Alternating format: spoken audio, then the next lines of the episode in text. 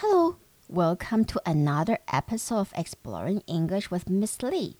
欢迎来到李老师陪你探索英文世界。这一期我要讲的新闻事件，应该就只有日本会发生，因为它是一个真的讲究，呃，在人群间必须要有完美的社交礼仪的一个国家。So do you know what kind of coaching service classes is on the rise in Japan？你知道最近日本什么样子的呃课程 coaching service classes？OK，、okay, 要训练的服务课程是正在急速上升吗？你知道现在日本最夯的课是什么吗？Well, let's get down to it.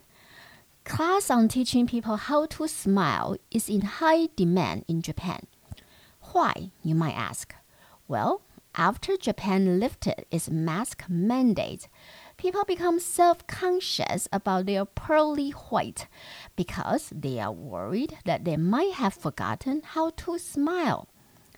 Kawano, a former radio host, started giving lessons on smiling in 2017.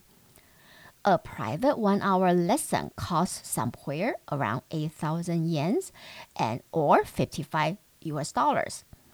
In the lesson, students will learn Kawano's trademark Hollywood style smiling techniques, which consist of crescent eyes, round cheeks, and baring a pearly white in the upper row. Since last year, Kawano's business has seen more than fourfold increase in demand. So，我们来看看现在日本最夯的课程是什么。Classes on teaching people how to smile，就是教人们如何微笑的课程，is in high demand in Japan。现在在日本是需求很高。Why? You might ask。你可能会问为什么？微笑不就是两脚上扬这样就可以了吗？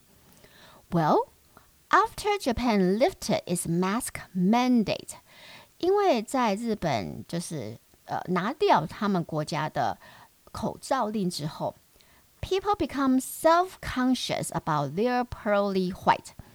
人们开始对他们的微笑，其实 pearly white 我的解释会是像是牙齿啦，OK？因为当你微笑的时候，你会露出如珍珠般白的牙齿，所以 pearly white 也是牙齿的意思。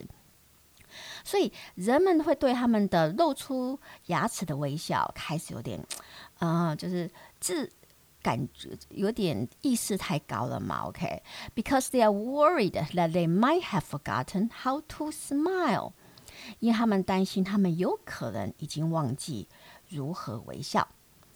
Kawano，Kawano 就是教这个微笑课程的其中一位老师，a former radio host。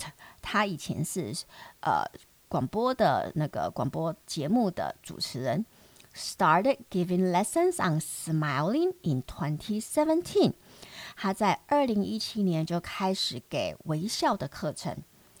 A private one-hour lesson cost somewhere around eight thousand yens。 一堂个别私人的一小时的课，大约需要大约 cost somewhere around eight thousand yen，就是大约八千日元，or US fifty five dollars，或者美金五十五块，所以其实在台币一千五到一千六中间，还蛮不便宜的耶。OK，那到底教什么呢？In the lesson。Students will learn Kawano's trademark Hollywood-style smiling techniques。在课堂里呢，学生就会学到 Kawano 先生不台台 Kawano 小姐啦，OK 的商标的商标微笑法，OK，也就是好莱坞风格微笑技术。什么叫好莱坞风格微笑？Which consists of Crescent eyes 就是它包含就是新月般的眼睛，就是眼睛要眯眯着，OK，因为你眯眯笑嘛，OK，呃、，round cheeks，而且要笑到两颊是鼓起来的哦，and bearing eight pearly whites in the upper row，然后你要让大家看到你的上层的，而且只能看到八颗牙齿，所以还蛮不容易的耶，OK。Since last year，那从去年开始。Kawano's business has seen more than fourfold increase in demand. Kawano 老师的生意 has seen more than fourfold increase in demand，在需求上已经有四倍的增长，是不是觉得超级不可思议的？OK。好，如果你觉得我的 Podcast 对你的英文学习有帮助，就请到 Apple Podcast 帮我按五颗星订阅和分享，也可到李老师陪你探索英文世界脸书和 IG 粉丝专业按赞追踪或留言。那我现在有 YouTube 频道喽，虽然没有太很常更新，但是偶尔会更新，因为它会介绍单字、还有词性变化和用法，也有也有片语的使用。只要搜寻李老师陪你探索英文世界就可了。